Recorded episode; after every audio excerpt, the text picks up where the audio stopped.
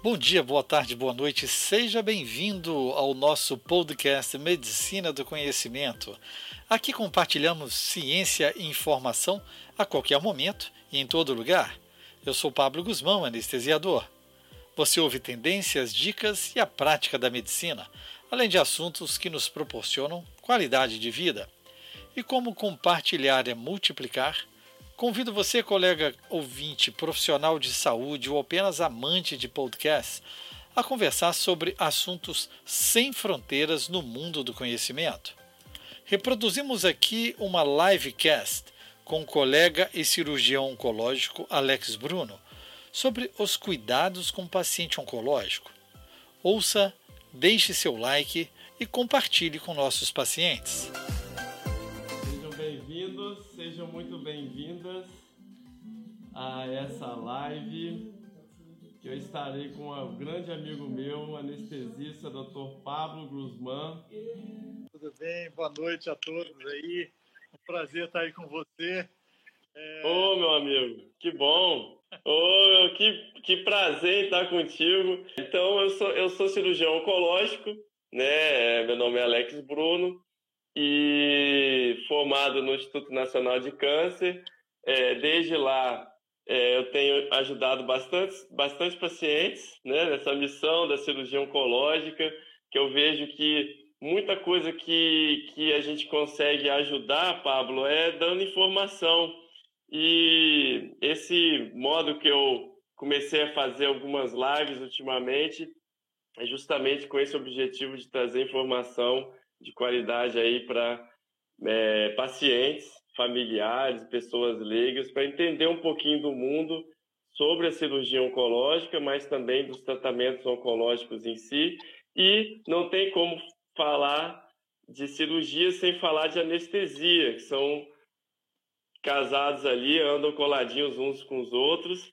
E o Pablo é anestesista ou anestesiologista, intensivista, clínico da dor. É, é formado na UFJF de Juiz de Fora? Isso, eu me formei há alguns anos aí, né, na UFJF. Minha residência foi para é, na Unesp, em Botucatu.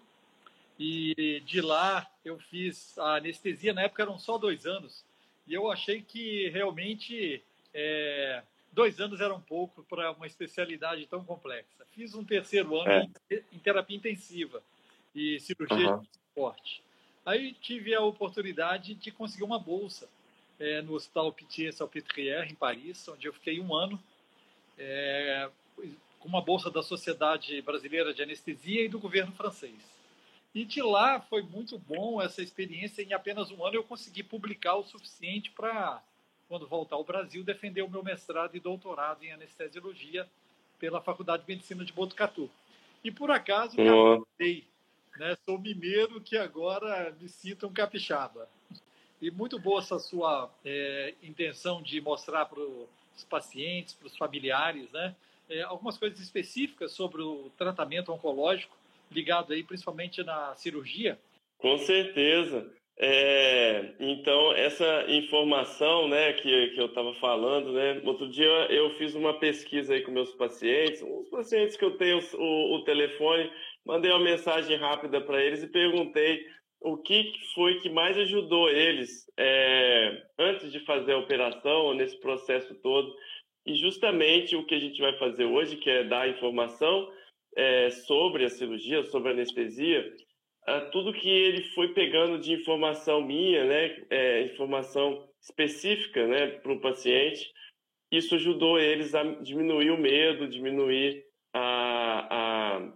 ansiedade.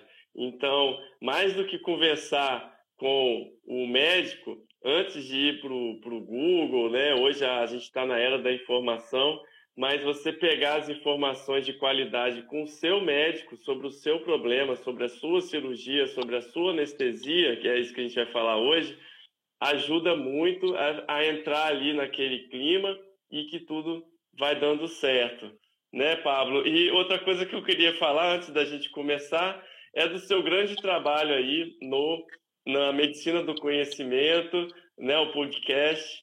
É, desde 2015 eu estava olhando, já está com 128 episódios aí falando de medicina, falando aí um pouco de é, estilo de vida, né, de, de saúde. Achei muito legal. Eu entrei lá, fiquei ouvindo alguns episódios, muito interessante. É, a gente faz, na verdade, eu falo um pouco de ciência, informação e de qualidade de vida. Isso na expectativa de tirar o médico desse conforto das quatro paredes do centro cirúrgico e mostrar que existe muita coisa lá fora. E pode, algumas pessoas podem não saber, mas médico vive, dorme, come, tem sentimento. Uhum. Não é só trabalho, né? E aí Verdade. tenta, né, passar. E eu também faço um trabalho com a Sociedade Brasileira de Anestesia, que é o SBA Podcast, é, uma sociedade, é o podcast institucional, com entrevistas, né? E é muito legal também, é muito prazeroso fazer isso. Caramba, muito legal, muito legal, muito completo lá, achei muito legal. E o que você falou é verdade, a gente tem que olhar para dentro, a gente tem que pegar outros inputs, né, que a gente vai combinando, não só da medicina, para a gente trazer para os nossos pacientes o melhor possível, até da gente estar tá bem também para cuidar deles, né? Então isso aí dá para ter muito lá no Medicina do Conhecimento, tem muita informação legal e o podcast é legal porque você consegue ver ouvir enquanto você está malhando, quando você está correndo, está no trânsito, você ouve em qualquer lugar. O podcast tem essa vantagem, né? Atemporal, né? Aí. E aí, esse nosso vídeo também, essa nossa live, vai parar também no Medicina do Conhecimento, né? É, eu vou depois Será um prazer. o nosso áudio e publicar para que a gente possa replicar e atingir mais pessoas, né? E que possa ser também é, viralizado, né?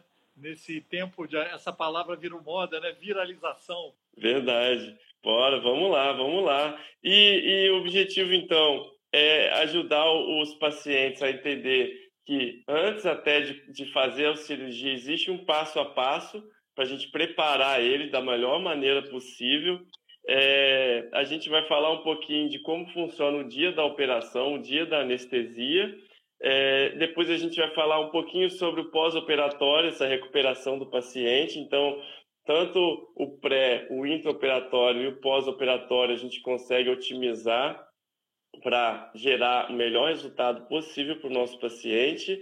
E a razão que eu escolhi esse tema é porque é muito comum eu ter aqui no meu, no meu consultório um paciente que está em pré-operatório para cirurgia e é, como eu trato muito oncologia, é comum o paciente querer, ah, Alex, eu quero operar logo, eu quero fazer essa cirurgia amanhã.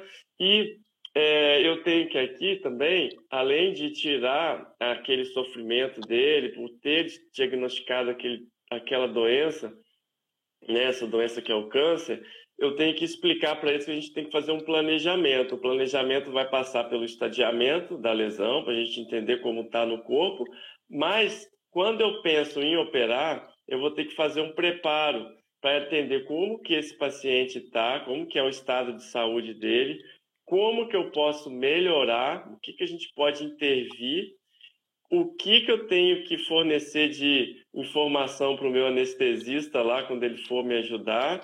E falando aqui, entrando um pouco no assunto da anestesia, antes eu vou, eu vou explicar para ele como é a cirurgia e eu tenho a oportunidade de encaminhar para uma consulta pré-anestésica com o Dr. Pablo, por exemplo, e ele explicar como vai ser a cirurgia. Então, Pablo, a minha primeira pergunta aqui, antes de você explicar é, o que é a consulta pré-anestésica, eu queria que você fizesse um breve histórico sobre anestesia, é, sobre essa evolução que a gente vê hoje, e até para a gente entender por que, que antigamente as pessoas tinham medo de serem operadas? De repente você já podia é, dar uma, uma palavra para aquela pessoa que nunca fez uma operação ou que vai fazer uma operação pela primeira vez naquela região anatômica, às vezes uma cirurgia complexa de câncer,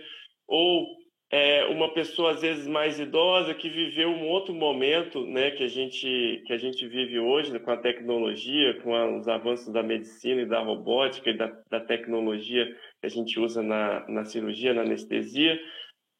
Então, eu queria que você desse esse breve histórico aí para a gente já quebrar o gelo aí e, e entender mais sobre a anestesia. Bom, basicamente, a gente tem que é, mostrar que a anestesia é composta por três principais metas, que é tirar a consciência, tirar a dor e manter o paciente dentro de um controle, né, um relaxamento neuromuscular da musculatura e também um controle de todas as suas funções, o que a gente chama de sistema nervoso autônomo. Né? Então, em, antes de 1846, não se tinha a previsibilidade de fazer dormir, dormir e fazer despertar. A primeira anestesia pública data de 16 de outubro de 1846. E naquela época, o que mais interessava era o seguinte: o que era uma anestesia perfeita? Era acordar. Né? Então, eu veio com mito, né? lendas urbanas, que, poxa, será que eu vou acordar da anestesia? Porque antes era tão é, de, complicado, não se entendia muito bem que vivia-se realmente esses, esses períodos sombrios. O passar das décadas, nós fomos é, evoluindo para dois pontos, que é segurança e é, vigilância. Com o passar do tempo, então, novas drogas foram surgindo, medicamentos que a gente consegue controlar o, o tempo de despertar do nosso paciente e a vigilância através da monitorização. Antes, é, não tão distante assim, a monitorização era dedo no pulso, para sentir apenas a batida do coração. Hoje não, hoje nós medimos a consciência, ou seja, eu sei o quanto você está anestesiado, nós medimos a sua dor através de um monitor de nocicepção relacionado à dor, nós medimos o quanto você está relaxado, né? para cirurgia robótica, por exemplo, eu tenho que manter o paciente profundamente relaxado, então a gente consegue, e mais a parte hemodinâmica, né? batida do coração, oxigenação do sangue, o, todos os produtos né? que, que passam, é, que saem do paciente. Então eu vejo que a vigilância, com a monitorização cada vez mais seletiva e, e mais tecnológica, é, ele não afasta o anestesista do paciente. Ele torna dá a oportunidade do anestesista estar mais ao lado e cuidar do paciente, porque as máquinas é que farão o, todo o processo de vigilância. E o anestesista ele será o médico capaz de interpretar e de estar à frente das complicações.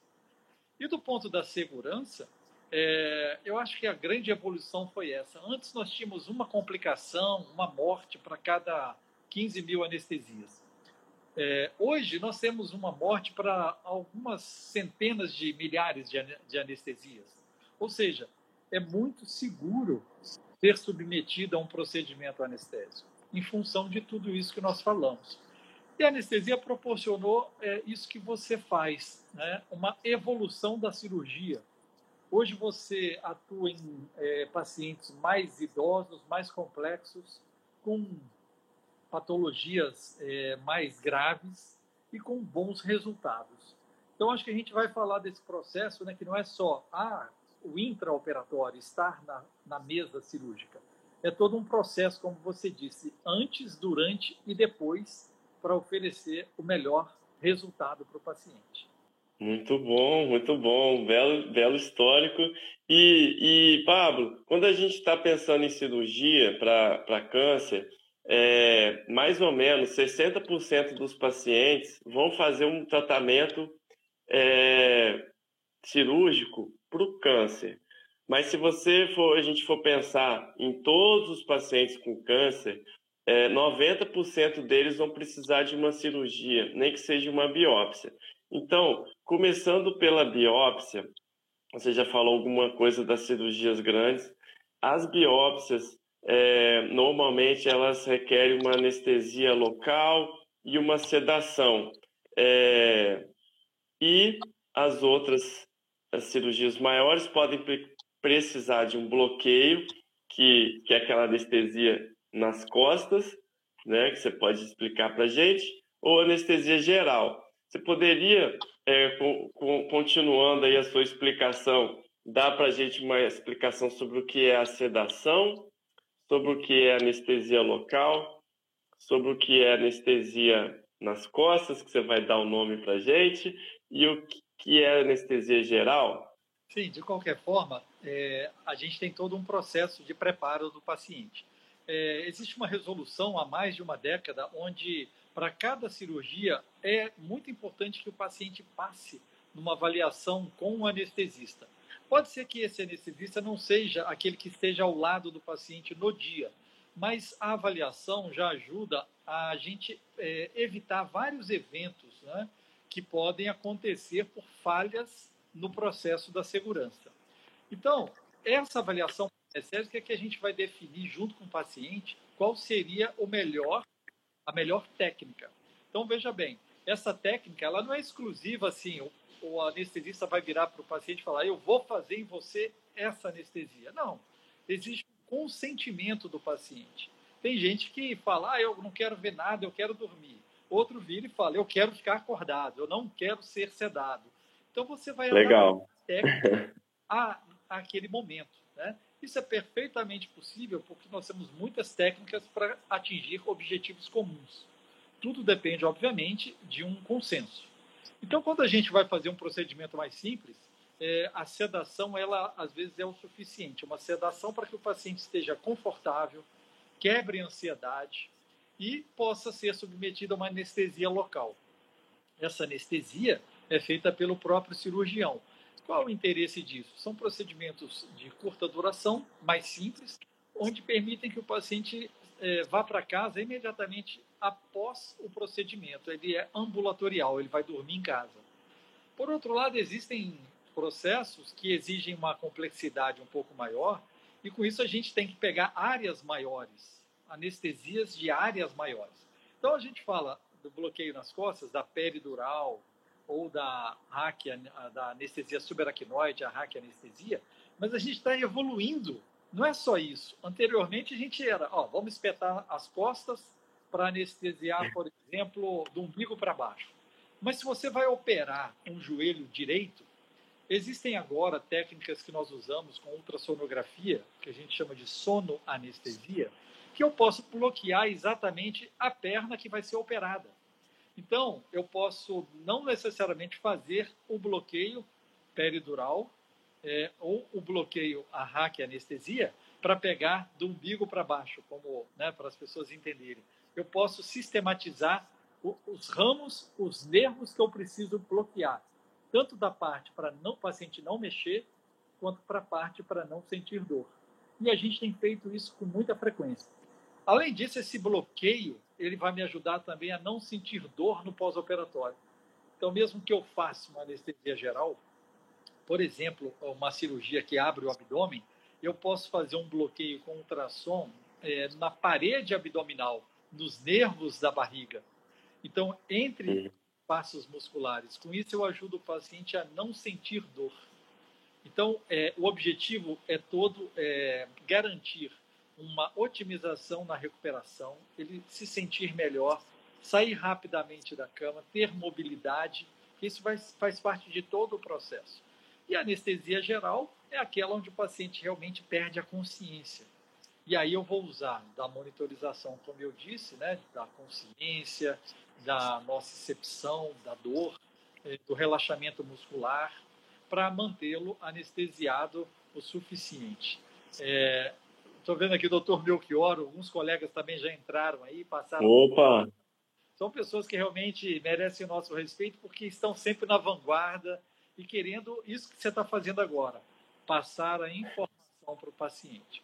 Então, basicamente é isso, sistematizando, mas a uhum. gente deixar também aberto para alguma dúvida, para que os, uhum. os é, ouvintes aí, os nossos ouvintes também possam fazer intervenções. E, e Pablo, então, você já falou dos tipos da, das anestesia, da anestesia, pode ser combinado para o paciente, né? Ou dado de maneira isolada.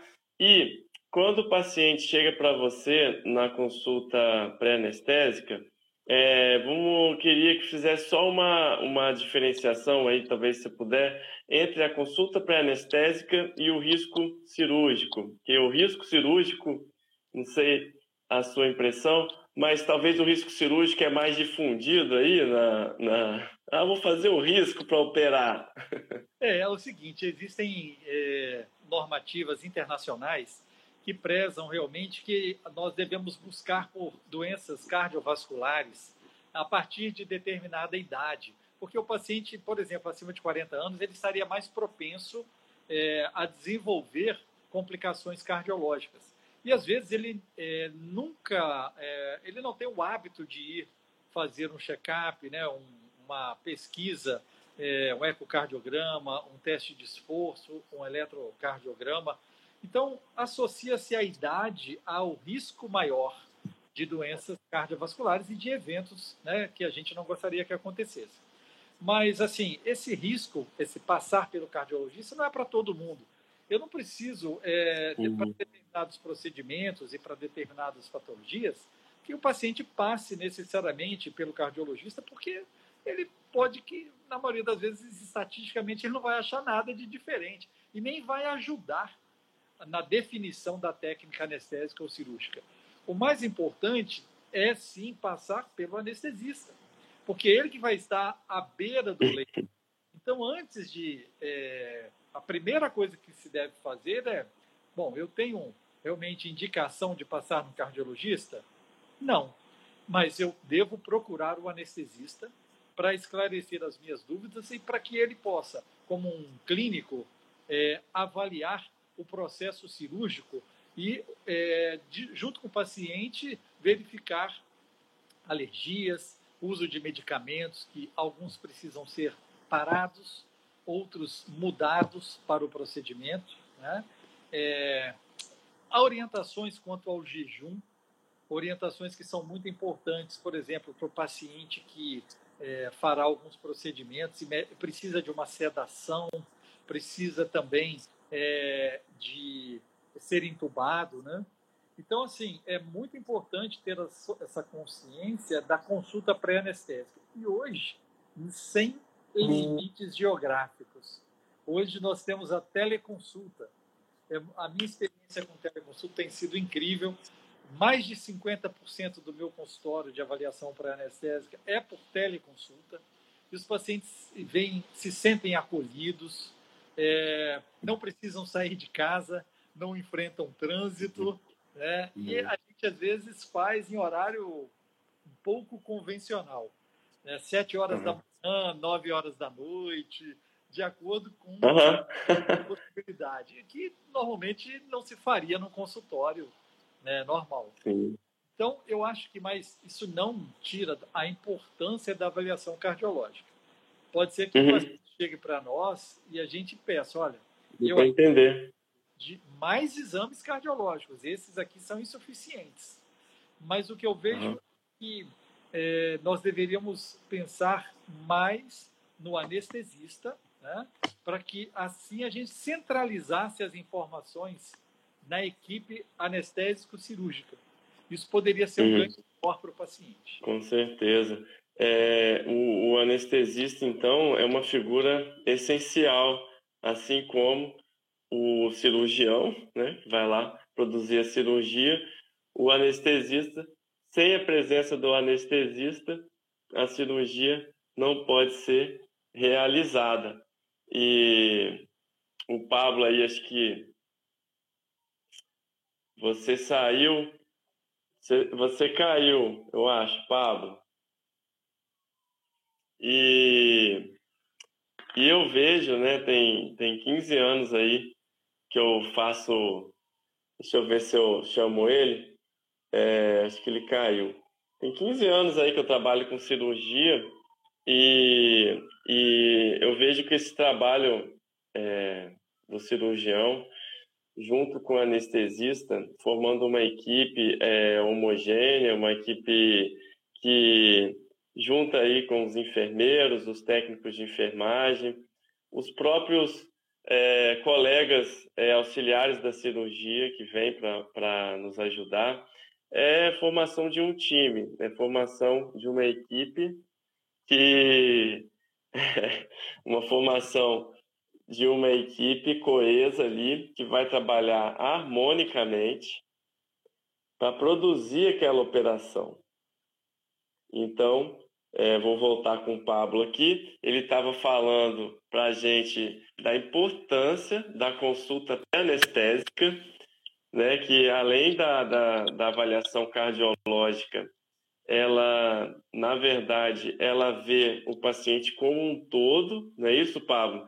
E pode estar se antecipando alguma medida de profilaxia, que é quando a gente evita algum problema.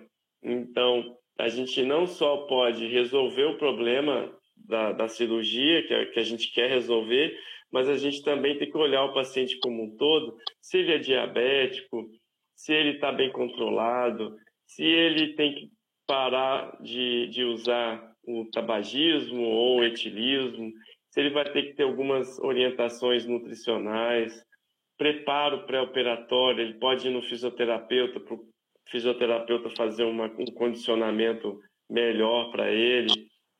É, então, é, essa avaliação do anestesista vai servir não só para explicar, conforme o Dr. Pablo falou, o tipo da anestesia que o paciente vai precisar ou, ou que na hora pode ser preciso, mas vai também ser importante para tentar otimizar tudo. Ele provavelmente vai falar aí para gente aí na sequência que ele preenche uma ficha, né, com um checklist com uma série de assuntos importantes e assim a cirurgia vai ficar mais segura. Então, é um assunto também que a gente vai falar aqui sobre cirurgia segura e anestesia segura. Então, convido aí o, Pablo a já falar um pouquinho mais para gente aí é, sobre essa parte aí tão importante que é o ato cirúrgico dele ter a maior segurança possível para o paciente, para os pacientes. Exatamente. Eu acho que a gente deve valorizar a situação do pré-operatório e a gente, além de fazer várias perguntas para o paciente e preencher um dossiê para a gente exatamente nos preparar junto com o paciente para o evento, nós temos que ficar atento aí à anemia, né? o paciente entrando com níveis normais da hemoglobina, ele vai ter menos chances de complicação. É, um jejum prolongado, a gente tenta estabelecer aí uma quebra desse jejum, uma abreviação do jejum. Nós temos alguns elementos que o paciente pode tomar para que a gente tente manter os níveis de glicose né, o mais próximos possíveis da normalidade, evitando um jejum tão prolongado. Medicamentos que são substituídos ou no dia da cirurgia e alguns dias antes devem ser é, suspensos. E a gente tem o termo de consentimento. Esse termo de consentimento foi uma das perguntas aí que foi, já foi, foram feitas aí. É, na verdade, é o seguinte: em função da necessidade de consenso da participação do paciente, é importante que ele tenha ciência e que concorde com o procedimento que vai ser feito. Então, mesmo que seja algo muito seguro, eu tenho que ter a anuência do paciente. Eu não posso fazer algo que seja contrário às suas intenções. Então, por isso, tem que estar num registro. É muito importante o termo de consentimento cirúrgico e o termo de consentimento anestésico. Isso faz parte aí de um processo de cirurgia segura. E a Organização Mundial da Saúde já nos mostrou que cirurgia segura salva vidas. Então, para isso, a gente faz todo o pré-operatório, o pré-anestésico, os exames cardiológicos, os exames de outras especialidades também, avaliação do endocrinologista, do pneumologista, do nefrologista, quando necessário, né? E na cirurgia nós vamos checar isso tudo, alergias, é, a via aérea do paciente, se tem alguma dificuldade para a gente fazer uma anestesia geral, os, a reserva de sangue quando necessário, é, a necessidade do paciente chegar e todo mundo saber o nome dele, o que vai ser operado e o lado que vai ser operado quando tem lateralidade que é muito complicado, né? É, casos aí até anedóticos, onde o paciente entra para é, fazer uma determinada cirurgia e sai com outro procedimento, né? Em função de erros nesse processo de identificação. Então a cirurgia segura ela faz todo esse caminho. No final, por exemplo, da cirurgia, é perguntado para o cirurgião se teve algum problema, se algum aparelho não funcionou bem, para que seja enviado para conserto, né? se tem peças que foram retiradas do paciente para exame anatomopatológico, Já pensou? Uhum. É, você faz uma cirurgia, colhe uma biópsia, aquilo é jogado fora, porque ninguém se atentou da biópsia. Então, isso também é uma cirurgia segura. E a gente usa desse uhum. processo junto com a equipe de enfermagem, que é um passo importante no sucesso do procedimento, que está com a gente dentro da sala operatória. Então, basicamente isso. Uhum. vai implicar? Sucesso e melhoria dos resultados no pós, como a gente vai falar mais para uhum. frente. E, e, então, né, você falou, tocou num assunto que eu acho que quando caiu aí, é, eu, eu, acabei falando aqui, que tem mais ou menos aí, uns 15 anos que eu estou nessa, é, né, como médico cirurgião, né, e depois cirurgia oncológica, é, e eu vejo que essa interação do, com o anestesista, né, com a equipe da, dentro da cirurgia, ela precisa ser bastante harmônica. A gente se fala o tempo todo, é, principalmente cirurgias grandes, a gente tem uma harmonia assim muito importante. Eu vejo isso como um, uma das coisas que fazem diferença no resultado da, da operação. É, é, todo mundo se falar, todo mundo entender o procedimento, todo mundo, né, igual você falou, saber qual o nome do paciente, por que, que ele vai fazer a operação, né, receber esse paciente na sala. Então, é aquele paciente que chega com medo, né? Ele está num ambiente novo, ele está num local onde ele nunca foi. É, muitas vezes, né? Depois que ele entra daquela portinha do centro cirúrgico, aquele sorriso que ele recebe dos, dos, dos técnicos de enfermagem, do próprio médico anestesista, do próprio cirurgião, aquilo é que dá o acolhimento e ali já começa a anestesia, né? A quebra do, do gelo, né? Então, acho que eu vejo isso que é uma coisa muito importante. Então, é, recapitulando, é, os desfechos, ele, os desfechos de uma cirurgia, né, o sucesso de uma operação, que a gente quer diminuir a, o risco do paciente de ter alguma complicação cirúrgica, o que a gente chama de morbidade, diminuir a chance dele é, ter qualquer tipo de problema que vai atrasar a recuperação dele, que vai atrasar a alta dele, diminuir também a mortalidade, que é o risco de morrer. Então, é, esse, esse desfecho ser bem feito, ele vai depender desse preparo pré-operatório que a gente tanto falou agora, dessa programação cirúrgica, dessas informações sobre a cirurgia, sobre a anestesia que ele vai receber, do termo de consentimento informado, tanto da cirurgia quanto da anestesia feito. Vai depender de todo o material da, da sala cirúrgica, está tudo prontinho. Vai depender de todo o sangue ali, se for o caso, está bem separadinho, tipado do tipo dele. Hoje a transfusão sanguínea é muito mais segura, né? É importante dizer isso do que antigamente. Então veja como que esse preparo é importante. E aí, é, o, o, desfecho da operação é um balanço, então, que vai depender do pré-operatório, do intra-operatório e do pós-operatório. Falando do pré-operatório, a gente vai depender do estado do paciente antes da operação e o que, que a gente vai conseguir melhorar disso. Então, para isso que serve a consulta pré-anestésica também. A gente vai é, pensar em diminuir o risco de trombose, por exemplo. Às vezes o paciente tem que tomar uma medicação para prevenir trombose um dia antes da operação. Né? O Dr. Pablo, anestesista, vai explicar para ele medidas que ele pode é, fazer para ele abreviar o, o, jejum, que quer dizer que ele não precisa fazer aquele jejum todo de oito horas, nem sempre, para que ele se sinta melhor, para que o corpo dele receba aquela operação melhor, pré-operatório. Intraoperatório vai depender da performance cirúrgica e da performance do anestesista e vai depender de como aquele paciente, aquele organismo ali se portou durante aquela operação, que pode ser tanto uma operação simples, uma pequena cirurgia, como uma cirurgia maior. E daí disso vai somar as complexidades né, e, e as demandas de monitorização, né, de medidas, que eu acho que a gente poderia falar um pouquinho mais aí do intraoperatório, ô Pablo? Alguma coisa a mais que você gostaria de falar sobre isso? E eu só queria te falar a última coisa, que é, é, você tem alguma pergunta, assim, ou alguma coisa, algum questionamento ou medo frequente que você ouve dos pacientes, assim, alguma coisa que te chamou a atenção sobre a anestesia? Sim. É, do ponto de vista da, ainda falando da segurança e do intraoperatório, é muito importante valorizar essa questão da comunicação. Os principais problemas que ocorrem dentro da sala cirúrgica estão ligados à falha de comunicação de, pela equipe, ou seja, o cirurgião informar de algum momento mais crítico que ele está operando, o anestesista informar ao cirurgião da necessidade de, é, de algumas técnicas que ele deve evitar em função da resposta do paciente e da própria equipe de enfermagem, por exemplo, na contagem das compressas, se no final, é, ao se contar uma compressa, não se informar está faltando uma compressa, isso é mais um risco né, para o procedimento.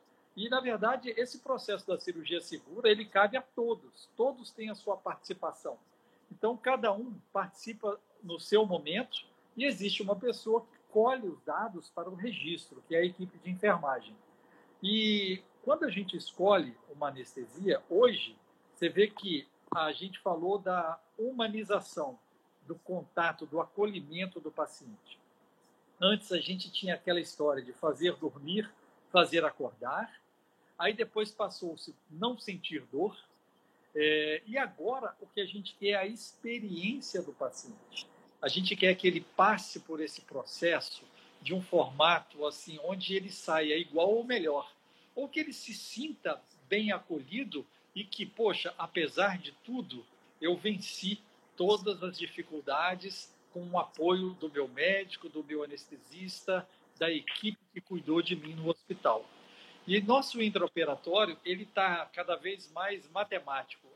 Às vezes a pessoa fala, ah, eu não vou, eu, eu vou ser médico porque eu não gosto de matemática. Poxa, a, a medicina ela tem física, química, matemática.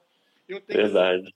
a farmacocinética, dados farmacológicos e matemáticos de uma droga para utilizá-la na dose adequada, para o paciente acordar no momento adequado. E com a monitorização, eu consigo perceber exatamente a profundidade com que ele dorme. Então, eu monitoro as ondas cerebrais, transformo e a partir dali a gente sabe: olha, a minha anestesia está ótima, o paciente está dormindo como eu gostaria que ele realmente o fizesse. A monitorização, por exemplo, da quantidade de gases que entra e sai do pulmão dele. Eu sei que é, algumas drogas têm metas específicas. Vou dar um exemplo. Uma, uma droga, por exemplo, sevoflurano, a, a concentração dentro dos alvéolos deve ser em torno de 2%.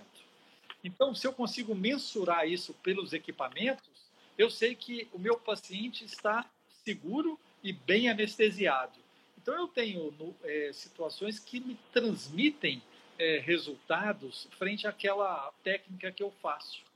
Monitorização uhum. de relação com menor risco de lesão do próprio pulmão, né? monitorização da pressão, não só da pressão que a gente mede lá, o 120 por 70, eu tenho detalhes também de oxigênio que eu entrego lá para as células da microcirculação.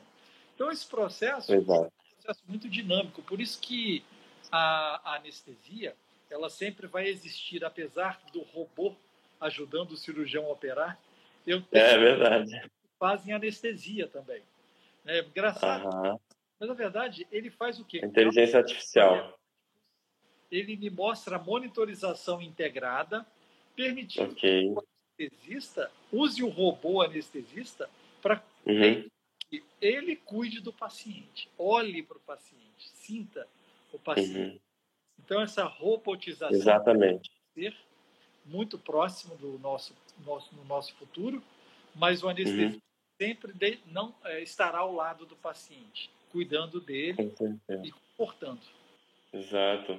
A robótica ela é muito boa com fluxogramas, ela é muito boa com a inteligência artificial, com, com logaritmos, e com é, banco de dados e ela é fantástica. Mas a interpretação ainda e, e a tradução disso tudo em uma emoção, em um carinho, né, em um afeto, em, em, também em uma criação, né, que nós somos seres humanos, nós somos capazes de criar em cima de problemas, né? Então, é, também acredito que apesar da robótica, a gente sempre vai estar ali ao lado do nosso paciente e é, utilizando ela para ter mais tempo de qualidade com esses pacientes. Então, veja, hoje, né, falando aí do intraoperatório, é, eu posso escolher entre uma cirurgia aberta, que vai ter uma repercussão no corpo do paciente muito maior, eu posso escolher fazer uma cirurgia minimamente invasiva por vídeo, laparoscopia ou por robótica, em que o dano e, e, e a repercussão no corpo do paciente vai ser muito menor e, e assim fazer aquela cirurgia que ele está precisando. Então, é, é, fato que quando a gente faz uma operação, uma cirurgia aberta, por exemplo, com um corte, ou qualquer operação, até mesmo a robótica, o corpo ele vai precisar de, de, de recuperar daquela operação. E os, os primeiros momentos em que ele está ali lidando com aquele problema, até mesmo no intraoperatório, o anestesista está ali né, vigiando, fazendo tudo o que for preciso para manter aquele corpo, aquele organismo na, na medida do possível em, em estado de equilíbrio. Né? Então, o Dr. Paulo podia falar isso um pouquinho para a gente, em que quando a gente faz uma, uma cirurgia grande, de grande porte, uma cirurgia aberta, o próprio organismo ele requer mais oxigênio, os tecidos eles puxam mais oxigênio, então eles demandam às vezes do, do, do sistema cardiopulmonar responder a isso. Então, como é importante né, a gente entender qual é a reserva funcional do nosso paciente para a gente até mesmo adequar o nosso tratamento. Fazer a cirurgia que o paciente está precisando, mas na medida certa que, que você acha desse, desse, desse assunto, é... Então, Pablo? no operatório é muito importante a gente escolher os testes é, mais propícios para é, ter essas respostas. Então, às vezes, por isso que a gente faz o ecocardiograma, às vezes a prova de função pulmonar, é, cateterismo cardíaco, teste de esforço, né? exatamente para entender qual é a, a, até onde o organismo do paciente vai suportar grandes intervenções. E, a partir daí, uhum. com a monitorização, a gente consegue oferecer aquilo que ele precisa. Eu tenho que estar sempre num equilíbrio, nem oferecer de mais nem de menos. Você falou sobre a transfusão de sangue. É muito, é, cada vez menos nós transfundimos o sangue no paciente. Nós, é, com a monitorização, a gente passa a ter uma segurança de dizer, olha, agora não tem mais jeito. Ele precisa de sangue. Porque às vezes ele, uhum precisa é de medicamentos. A pressão cai, às vezes com medicamentos eu consigo melhorar a pressão sem necessariamente transfundir um, uma hemácia, que para ele não faria muito, não teria muito benefício. Por outro lado, a monitorização adequada me mostra, não, esse paciente não precisa de droga, ele sangrou muito mesmo, o câncer é, é, exigiu uma cirurgia de grande porte. Então, eu vou transfundir o sangue para ele.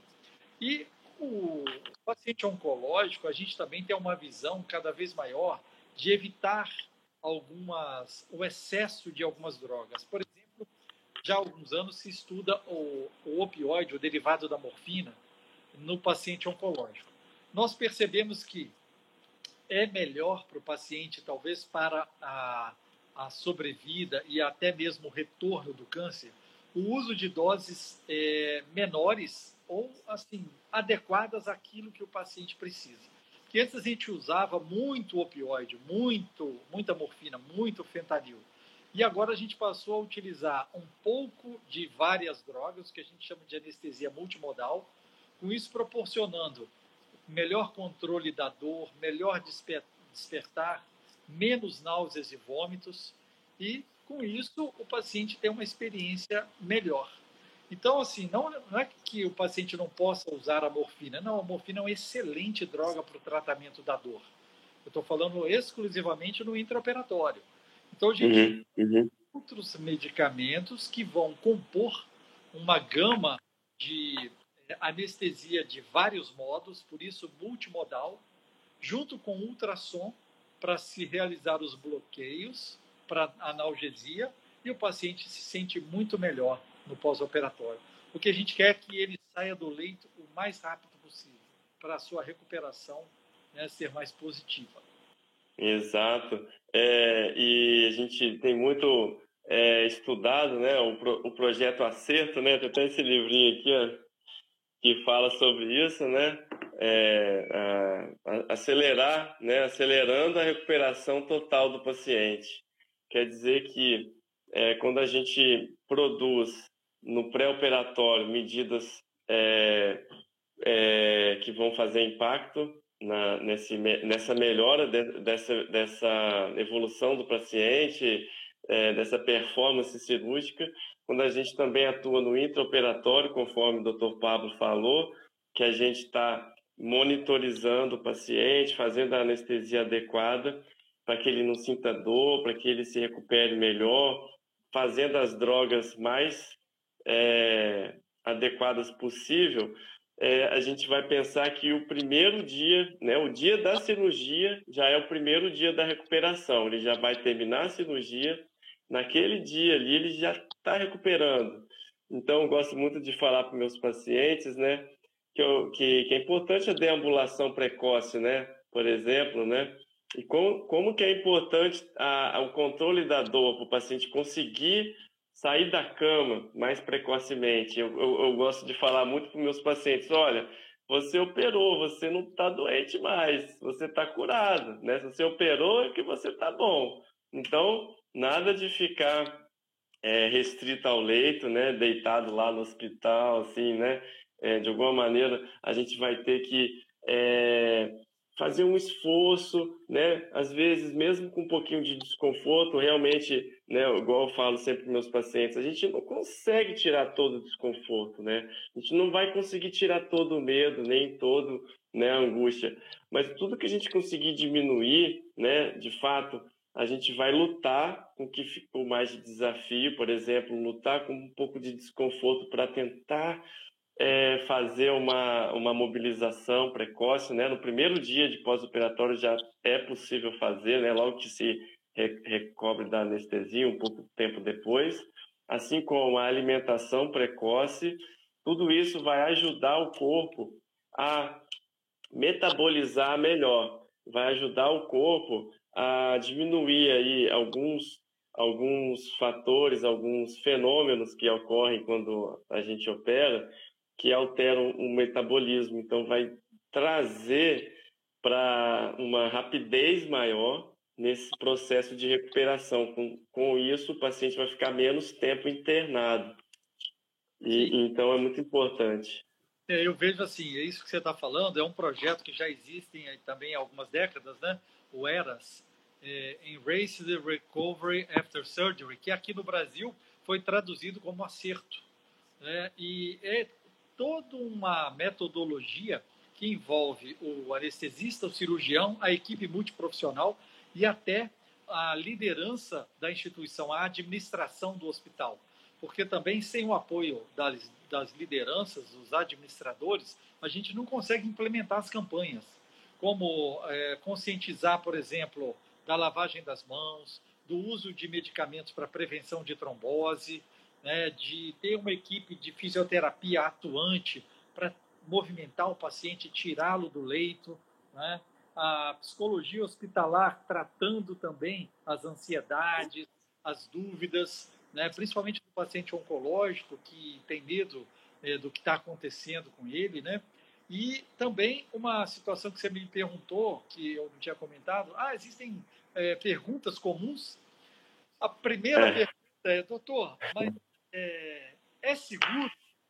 Eu sempre falo, uhum. anestesia é segura porque eu tenho medo é da anestesia, não tenho medo da cirurgia.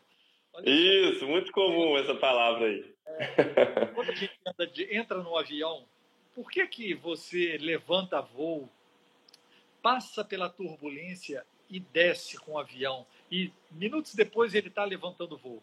Porque existe um checklist, existe uma checagem de todo o processo. E é isso que a gente traz a segura e com essa otimização, né, esse projeto acerto que você mostrou esse livro aí.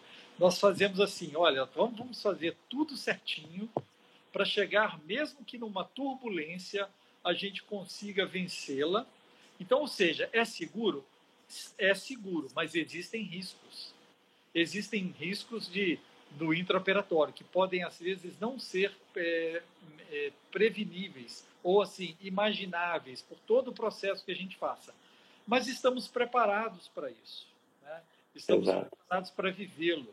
Agora, existem situações realmente que são é, complexas. Então, assim, não depende só do cirurgião, do anestesista, depende também do tipo do câncer, do tipo do paciente, daquele momento que ele se preparou. Então, é, é um, a, a, vida é muito complexa. Né? Com é, certeza. É. Nós usamos todos esses aparatos para oferecer a maior segurança possível e a qualidade no atendimento de uma forma o mais humanizada possível, principalmente para o paciente oncológico, né, que se vê aí num processo de diferença, né, não é uma cirurgia é, plástica, né, não é um simples hérnia inguinal, pode ser realmente algo que vai definir o quanto de vida ele terá. E eu gosto muito do que a minha esposa fala, sabe, que nós devemos sim viver é, cada momento como se fosse o nosso último.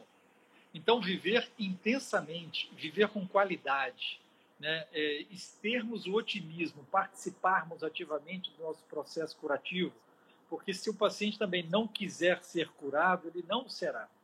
Então, depende Verdade. de seguir as suas orientações e estar realmente com vontade de viver. É isso que vai fazer muita diferença na qualidade de vida dele. Faz sentido demais, Pablo. E outra coisa que eu aprendi lá no, no, Instituto Nacional de Câncer, que vai de encontro ao que você falou, é que também o médico, se o médico né, é de maneira ética e de maneira real, né, é, sem falar mentira para o paciente, mas trabalhando com a verdade, ele precisa falar para o paciente, quando, quando é o caso, que ele ficou bom, que a cirurgia deu certo, que ele tem chance de cura, que ele superou um momento difícil, talvez que a cirurgia foi muito complexa, muito demorada, que talvez isso vai exigir dele uma internação maior, vai exigir dele um esforço maior, mas que ele está tá, tá, tá indo tudo bem com ele, de alguma maneira, é, o câncer foi removido, de alguma maneira ele está bem da cirurgia. Se o médico não fala isso para o paciente, talvez ele não tenha esse entendimento, né? ele só vai levar para o lado ruim de alguma maneira ele vai se sentir ruim, porque sim, a cirurgia vai provocar um, um trauma no corpo, mas a importância do médico falar para o paciente: olha, eu estou aqui com você, nós vamos passar por isso e vai, vai dar tudo certo, né, dentro do possível, né, a nossa fé, a nossa esperança, a nossa motivação, ela sempre vai superar esse momento de dificuldade. E aquilo que você estava falando, da mesma maneira que o paciente tem no organismo dele mecanismos para é, acelerar o metabolismo ou para superar aquela operação, né, que muitos vão falar que, que é obra de Deus, e sim, o nosso corpo é obra de Deus, né, para quem acredita, isso eu acredito muito, é que Deus, né, e que o nosso corpo, ele tem uma reserva para trabalhar em cima daquilo, e é em cima dessa reserva que a gente vai atuar. E os médicos e a equipe médica, ela também tem uma reserva técnica ali. Então, conforme você estava falando, quando a gente está numa, numa, numa equipe cirúrgica, como a gente está lá no Hospital Meridional, lá em Cariacica, fazendo cirurgias robóticas, fazendo cirurgias grandes juntos, a gente adquire uma interação muito grande, né? A equipe de forma que, sim, se a gente tiver que trabalhar num, num, em alguma intercorrência ou em alguma situação mais desafiadora que a gente pode encontrar durante a operação, a gente está ali com a nossa reserva, com a nossa fé, com a nossa vontade de produzir aquele melhor resultado para o paciente. É isso aí. Eu acho que é muito importante o paciente ter fé. Ter fé de que vai dar certo. E mesmo assim, né, Alex, se não der, nós estaremos do lado dele. Isso aí faz parte da nossa história. Nós, é, é, na verdade, morrer faz parte da vida. Então, cada um tem o seu momento. Nós estamos aqui para acolher, principalmente, o paciente, para tratar, para oferecer o que há de melhor. E mesmo se, infelizmente, nós não conseguirmos, nós estaremos ao lado do paciente e da sua família. Esse é o nosso Exato. Papel. Né? Acima de tudo, confortar. E, se possível, curar. Ah, verdade. Amém, verdade. E, e você tocou realmente é, é, essa, esse acolhimento com a família, né? Tanto no pré-operatório, né? Como é importante também o paciente vir acompanhado nas consultas pré-anestésicas, pré-operatórias. Né? Você falou aí da, da, da, da consulta no telemedicina, né? Vai fazer a consulta por telemedicina, vai filmar só você, né?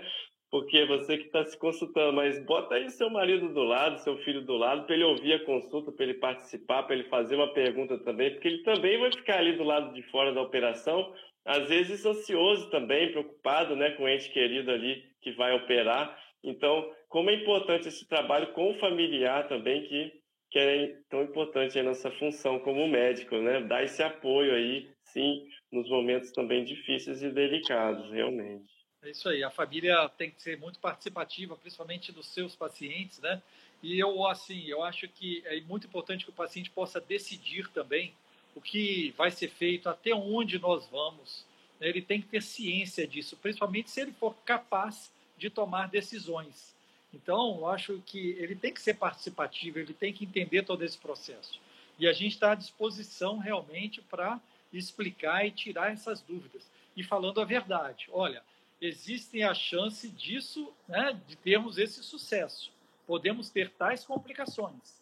E ele vai estar ciente disso e enfrentar. Olha, nós estamos aí, somos uma equipe e vamos fazer sempre o que há de melhor. Perfeito.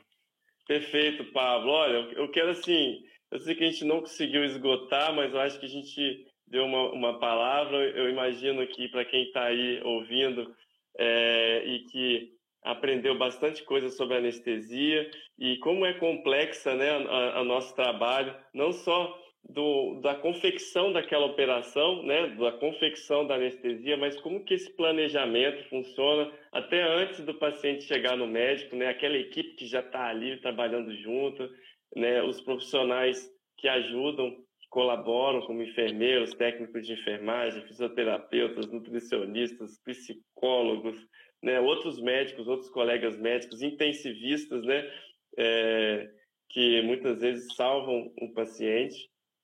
É, é, então é um trabalho agradecer todo, deixar aqui meu agradecimento por todos os colegas e todas né, as pessoas como equipe que trabalham comigo de alguma maneira. Eu vou deixar aqui expresso meu agradecimento a você também, Pablo, por estar lá muitas vezes junto comigo lá nas operações isso me traz e traz muita sucesso, muita paz aí para os nossos procedimentos. Eu queria te agradecer e deixar últimas palavras aí para você. E qualquer hora a gente pode marcar outra live.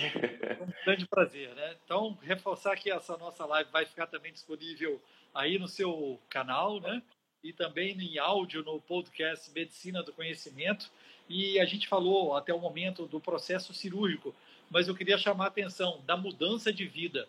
Né? Vamos prezar pela saúde, vamos tentar ter qualidade de vida, saúde mental, saúde física, uma alimentação de verdade, né? um sono adequado, é, ter amigos, né, Alex? É um grande prazer tê-lo aí no nosso diário, né?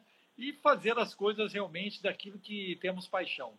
E eu convido né, para quem nos assiste aí a visitar lá também o meu Instagram, Anestesiador. Eu estou passando por um grande projeto de mudança de, de vida que estou me preparando para correr minha primeira maratona. Então, oh, parabéns! Experiência de resiliência, de dor, de dedicação, uhum. né? acordar de madrugada, pós-plantão e fazer um treino. Eu acho que é isso uhum. que eu quero mostrar a, a possibilidade da mudança da vida, da, de qualidade de vida das pessoas. E dia 10 de setembro, espero que todo mundo aí esteja torcendo por mim. Ué, minha... vamos torcer, ué. tá lá Caramba. o minha primeira maratona, que vai ser na, na região de Bordeaux, na França, Maratona do Vinho. É, foi muito Caraca. bem. 50 anos casado e a minha primeira maratona. Pô, caramba, que inspirador, que inspirador, Pablo. Poxa, eu tenho certeza que vai inspirar muita gente. É um tema que eu gosto muito, então vamos poder aí qualquer hora dessa marcar uma, uma outra live para falar sobre estilo de vida saudável, sobre como você pode ter um hobby, como você pode ter a, amizade, como você pode ter vida social, fora as obrigações aí do dia a dia. É, ter tempo para atenção plena, né? prestar atenção no que está fazendo, comer com tranquilidade, fazer uma boa higiene do sono, isso tudo dá uma boa, um bom podcast aí para a gente fazer, meu amigo. Muito obrigado, Alex. Eu agradeço a todos que passaram por aqui, que permaneceram conosco e espero que a gente possa ter outras oportunidades também. Fico muito honrado pelo convite. Um grande abraço aí, a honra é minha. Então, um abraço a todos aí, bom final de semana, boa noite, vamos descansar. Obrigado, Pablo. Até a próxima aí, tudo de bom. Grande abraço. Tchau, tchau. Valeu. Nós que agradecemos, Alex, pela oportunidade de estarmos juntos. E você, caro ouvinte, escolha a sua plataforma e ouça mais podcasts. Siga-nos pelo Spotify, Deezer, iTunes, Google Podcast, SoundCloud, YouTube e mais uma dezena de agregadores. Na medicina do conhecimento, você escolhe o player da sua preferência e é muito importante seu feedback. Compartilhe nas suas redes e deixe seu like. Isso vai aumentar a divulgação do nosso projeto e você pode entrar em contato sugerindo, inclusive, o próximo tema. Fique ligado nas redes sociais Twitter, Facebook e Instagram Medicina do Conhecimento. Afinal, compartilhar é multiplicar.